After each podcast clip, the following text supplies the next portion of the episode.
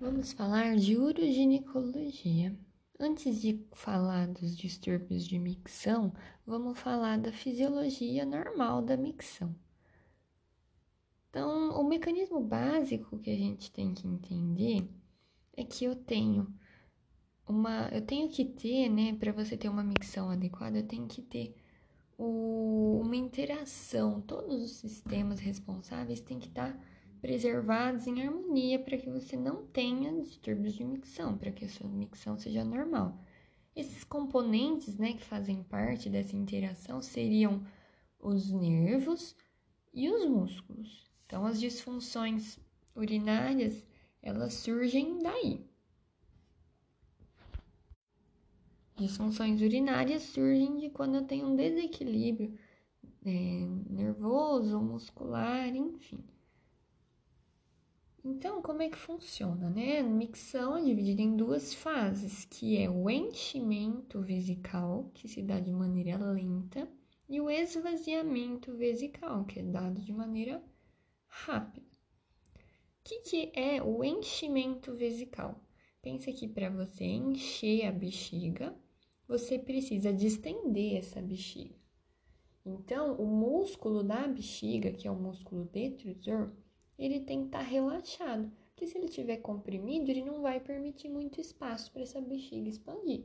Então, o músculo detrusor da bexiga, ele está relaxado.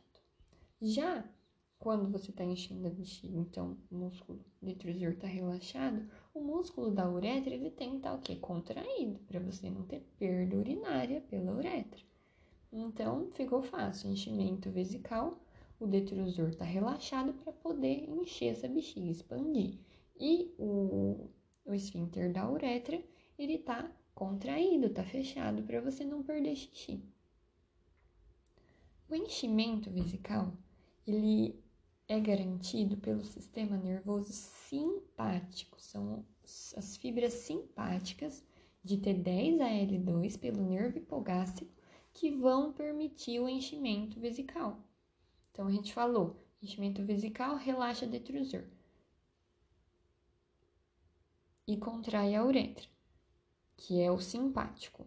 Só que para cada um desses músculos, eu tenho receptores simpáticos específicos.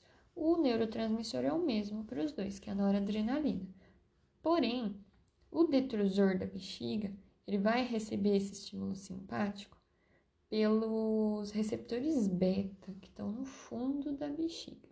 Agora, a uretra, ela vai fechar, né? Ela vai permitir o um enchimento vesical estimulado pelo sistema nervoso simpático, pela noradrenalina, por receptores alfa-adrenérgicos.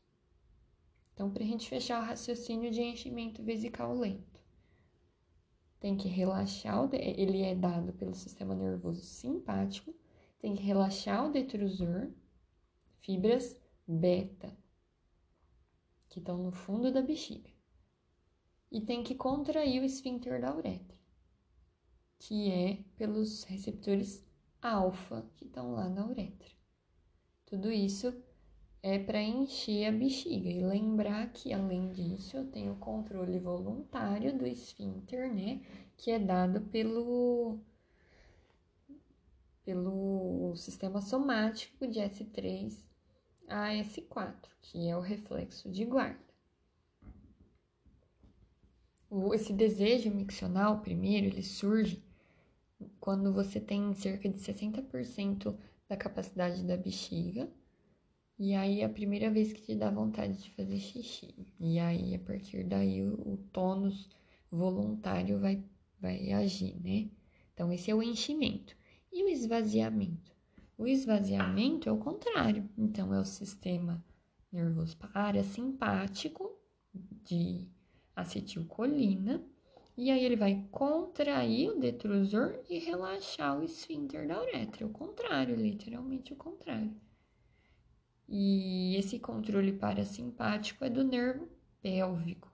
Já o simpático é o nervo hipogástrico. Os receptores são nicotínicos e muscarínicos para o parasimpático. Então, ele faz o esvaziamento vesical. Agora que a gente compreendeu a fisiologia normal da micção, vamos falar então dos problemas, das incontinências urinárias. O que é incontinência urinária? É toda perda involuntária de urina. E aí essa perda pode ser de dois tipos, três tipos, na verdade, né? A incontinência urinária de esforço, a incontinência de urgência, também chamada bexiga hiperativa, e a incontinência mista, que é a mistura um pouco das duas. Então vamos falar primeiro da incontinência urinária de esforço. Quais são os fatores de risco? Né? Geralmente é uma associação de fatores, mas quais são eles? O número de gestações, quanto maior o número de gestações, maior o risco de ter essa incontinência. A via de parto, parto vaginal é, propicia o maior surgimento dessa incontinência e também o próprio envelhecimento tecidual. A partir dos 40 anos, as mulheres tendem a ter então uma fraqueza de assoalho pélvico, enfim, de uma dificuldade de equalizar pressões, então vai poder desenvolver essa incontinência. Existem várias teorias para explicar essa fisiopatologia da incontinência urinária de esforço, e a gente vai falar das quatro principais. A primeira é a teoria de equalização da pressão intraabdominal. Como é que funciona? Se eu tiver um desnível, uma alteração anatômica da junção uretrovesical, sendo que ela não está no mesmo nível da bexiga, eventuais pressões que sejam transmitidas para a bexiga, trans, é, pressões abdominais, né, manobra de valsalva, né, pressões intraabdominais que sejam transmitidas para a bexiga, elas não vão ser transmitidas da mesma maneira para a uretra. Então a bexiga contrai e a uretra não contrai. Se a uretra não contrai, ela relaxa, permitindo que a urina escape. Então ela tem a ver essa teoria de equalização da pressão intraabdominal fala que se a junção uretrovesical fica abaixo da borda inferior da síntese pública, essa pressão intraabdominal transmitida é, se dá de maneira desigual. Então, bexiga contrai, mas uretra não contrai, permitindo a urina sair. Essa é a primeira teoria. A segunda é a deficiência esfinteriana intrínseca. Então, é o próprio esfíncter externo que tem um problema e vai então ter dificuldade de equalizar a pressão, né, de, de fechar adequadamente. Eu tenho duas situações, é, pressões abaixo de 60 centímetros d'água, tem relação com deficiência esfinteriana intrínseca. Agora, pressões acima de 90 já estão associadas com incontinência urinária de esforço por alteração anatômica, como hipermobilidade uretral. Já as pacientes que têm pressões uretrais entre 60 e 90, seria o intermediário, elas podem ter uma combinação desses fatores anatômicos e deficiência intrínseca. Próxima teoria, a teoria de rede ou teoria de Hamhock. Hammock, né? De Delancey. Então, Delancey é, fez essa teoria associando então a perda de suporte uretral com a disfunção esfinteriana. Ele fala que a face pubocervical tem a função de dar suporte para as estruturas. Se eu tenho uma perda desse suporte, então é, a transmissão igualitária de pressão intraabdominal é comprometida e aí a bexiga contrai e a uretra não contrai, permitindo escape de urina. E por fim, a teoria integral da incontinência. Ela fala que, que se eu tiver lesões musculares, de fáscia, aí eu vou ter o estabelecimento da, dessa insuficiência, dessa incontinência. Então, ela fala das fáscias, dos músculos anteriores, que é musculatura isquiocavernosa e pubovaginal, e já também os músculos posteriores, que são os levantadores do ânus. Então, se eu tiver lesões anteriores, principalmente nesses casos, eu posso ter a perda de urina, lesão anterior principalmente do bulbo uretral, do ligamento bulbo uretral. Então, teoria integral da continência fala que eu tenho forças que tracionam a uretra para anterior e para posterior. Se tiver desequilíbrio, lesão, aí vai tender um desses eixos e tem desequilíbrio de pressão. Importante na, na anamnese da mulher que apresenta incontinência urinária é você investigar certinho como se dá essa incontinência, porque a gente tem que fazer o diagnóstico diferencial de incontinência de esforço e de urgência. Então, na incontinência de esforço, não existe urgência, ou seja, a mulher não precisa sair correndo para fazer xixi, ela, ela aguenta chegar no banheiro sem ter escape. É, não tem frequência e nem noctúria, ela não acorda de noite morrendo de vontade de fazer xixi, não acorda é, na cama com perda de xixi, etc. A perda é pequena e ela geralmente só ocorre com situações de aumento de pressão intraabdominal, manobra de Valsalva. Então, ao tossir, espirrar, rir, fazer esforço físico, aí eu tenho um desequilíbrio de força, a pressão intraabdominal elevada nesses casos se transmite para a bexiga, mas não para a uretra, então tem escape. Na, na consulta, então, você tem que identificar todos esses fatores né, todas essas características para diferenciar se é de urgência ou se é de esforço. E no, na consulta, no exame físico, você preferencialmente tem que simular essas manobras de valsalva, tem que simular essa perda de urina, reproduzir para caracterizar certinho, para confirmar se é.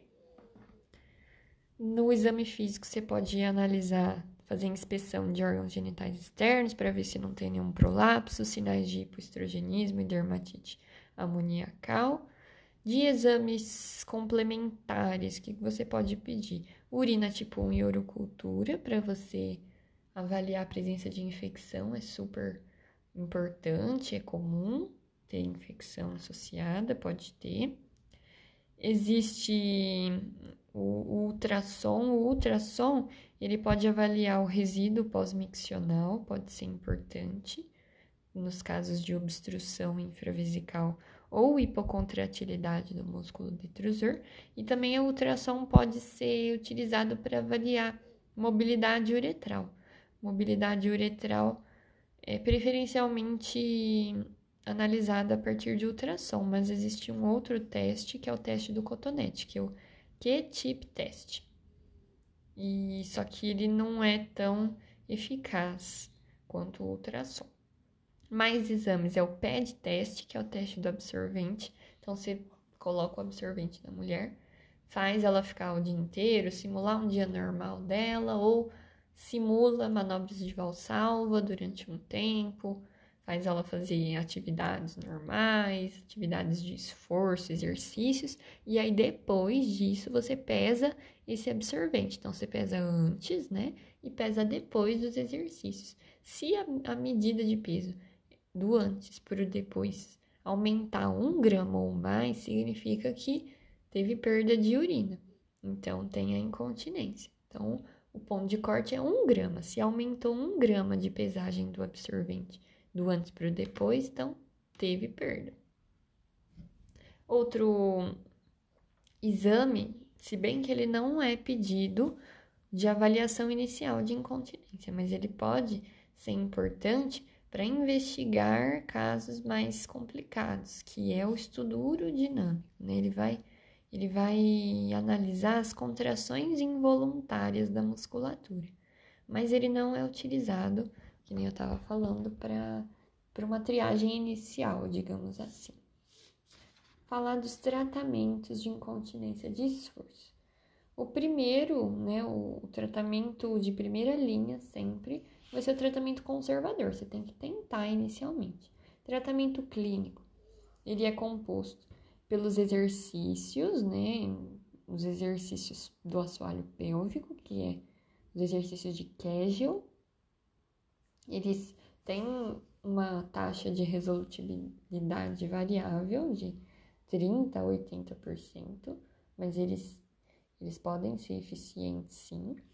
Tem o biofeedback, que é uma técnica de conscientização da paciente, você emprega aparelhos que emitem sinais sonoros ou ondas elétricas para para monitorar a pressão intraabdominal e indicar a utilização é, da musculatura acessória. Então, é um treinamento mesmo, é um biofeedback. Também existe, dentro de tratamento clínico conservador, a eletroestimulação, que é literalmente choquinhos, né, que vão estimular nervos, vão estimular fluxo sanguíneo e até mesmo a fibra muscular. Tem taxa de cura variável. Os cones vaginais, eles podem ser utilizados em casos menos, menos graves, casos leves, em que você coloca um cone mesmo vaginal que tem um peso variável de 20 até 100 gramas e a mulher tem que ficar segurando ele sozinha, apenas com a força da musculatura do assoalho pélvico, por até um minuto. Então, ela tem que fazer esse treinamento diário a longo prazo para casos mais leves ou moderados. E a taxa de sucesso varia de 60 a 78%. Tratamento farmacológico. Existem três modalidades, mas nenhuma nenhuma é aprovada como um tratamento definitivo, mesmo bem estabelecido. Tem os estrogênios, que aumentam a espessura da mucosa urinária, podem auxiliar. A duloxetina, a duloxetina é um inibidor seletivo de recaptação de serotonina, então ela é utilizada para depressão, para fibromialgia, mas ela tem uma função no tratamento farmacológico de incontinência urinária de esforço, porque ela eleva a serotonina aumentando a pressão de fechamento uretral e a espessura do esfíncter uretral. E também existe a imipramina, que é um alfa-adrenérgico, que não é mais recomendada por causa dos efeitos colaterais importantes que ela pode causar. E em, última, em último recurso, existe o tratamento cirúrgico, que são as colpofixações retropúbicas e os slings. As colpofixações elas têm duas modalidades, duas técnicas, a de Burch e a de Marshall. A de Marshall não é mais utilizada, porque ela fazia uma fixação no osso e podia causar, né, uma das complicações que fizeram com que ela fosse abandonada é a osteite pública, então não é mais utilizada a técnica de Marshall. Já a técnica de Burch, ela é mais utilizada. Ela vai elevar o colo vesical e a uretra proximal, fazendo aí uma, uma ligadura com o ligamento de Cooper. Então, dentre a modalidade cirúrgica, é isso que é feito. Existem também os slings. Os slings, eles são menos agressivos e eles têm até melhores evidências do que a fixação. Eles são preferíveis. Eles podem ser retropúbicos, transobturatórios ou minimamente invasivos. Minimamente invasivo é o que traz menos complicações, mas dentre as complicações dos outros, do transobturador ele pode provocar dor na coxa e o retropúbico pode provocar lesão vesical. Então, lembrar que o tratamento cirúrgico ele vai ser sempre o último recurso. Existem boas taxas de cura, de melhora dos sintomas com tratamento clínico E por fim, vamos falar da bexiga hiperativa, que é incontinência de urgência. Incontinência de urgência, basicamente, ela vai ter características opostas à incontinência de esforço. Então, a paciente tem urgência. Se ela tiver vontade de fazer xixi e ela não tiver um banheiro perto, ela não aguenta chegar no banheiro mais próximo. Ela tem escape de urina em maior quantidade. Aumento da frequência urinária então ela relata que tem que ir muitas vezes no banheiro, só que sempre é pouquinho xixi. Noctúria, ela acorda de noite com vontade de fazer xixi, sendo que não tem nenhuma infecção, nenhum distúrbio metabólico local, etc. Você tem que investigar na anamnese antecedentes urinários, cirurgias prévias, traumas, doenças neurológicas, pode ser alguma lesão mesmo anatômica. Deve pesquisar é, diabetes, insuficiência cardíaca, constipação intestinal, ingesta hídrica exagerada, hipotireoidismo, radioterapia prévia e cirurgias medulares. Lembrar que os exames iniciais são semelhantes aos exames de incontinência de esforço. urina tipo 1 e urocultura para você afastar infecção, é importante porque é frequente nas mulheres. Ultrassom, nesses casos de incontinência de urgência, de bexiga imperativa, você vai fazer o ultrassom mais com a finalidade de excluir causas, por exemplo, é, litíase, tumores. Você também pode calcular o resíduo pós-miccional. O estudo urodinâmico ele pode ser realizado, só que também não é numa triagem inicial, seria, né? Ele é mais para você ver as contrações involuntárias quando elas estão presentes em casos mais, mais avançados. A fisiopatologia desse tipo de incontinência, ela não é bem explicada e não existem exatamente aquelas teorias, igual a gente viu para incontinência de esforço. Ela é menos, sabe-se menos a respeito. Quanto ao tratamento, muito importante o tratamento comportamental, ele já consegue resolver ou melhorar sintomas em 80% dos casos, que seria orientar quanto à ingesta hídrica, treinamento vesical, exercícios de assoalho, de musculatura do assoalho pélvico. Existe também a eletroestimulação, assim como na incontinência de esforço. Tratamento farmacológico é sempre segunda linha. Podem ser utilizados anticolinérgicos, agonistas beta-3 adrenérgicos, que é a mirabigrona, e os estrogênios via vaginal. Só que eles são segunda linha, nada é extremamente indicado ou comprovado, né? É bem variável, depende da conduta. A toxina botulínica, ela pode ser utilizada, ela melhora significativamente a qualidade de vida, reduzindo a urgência a noctura e a frequência.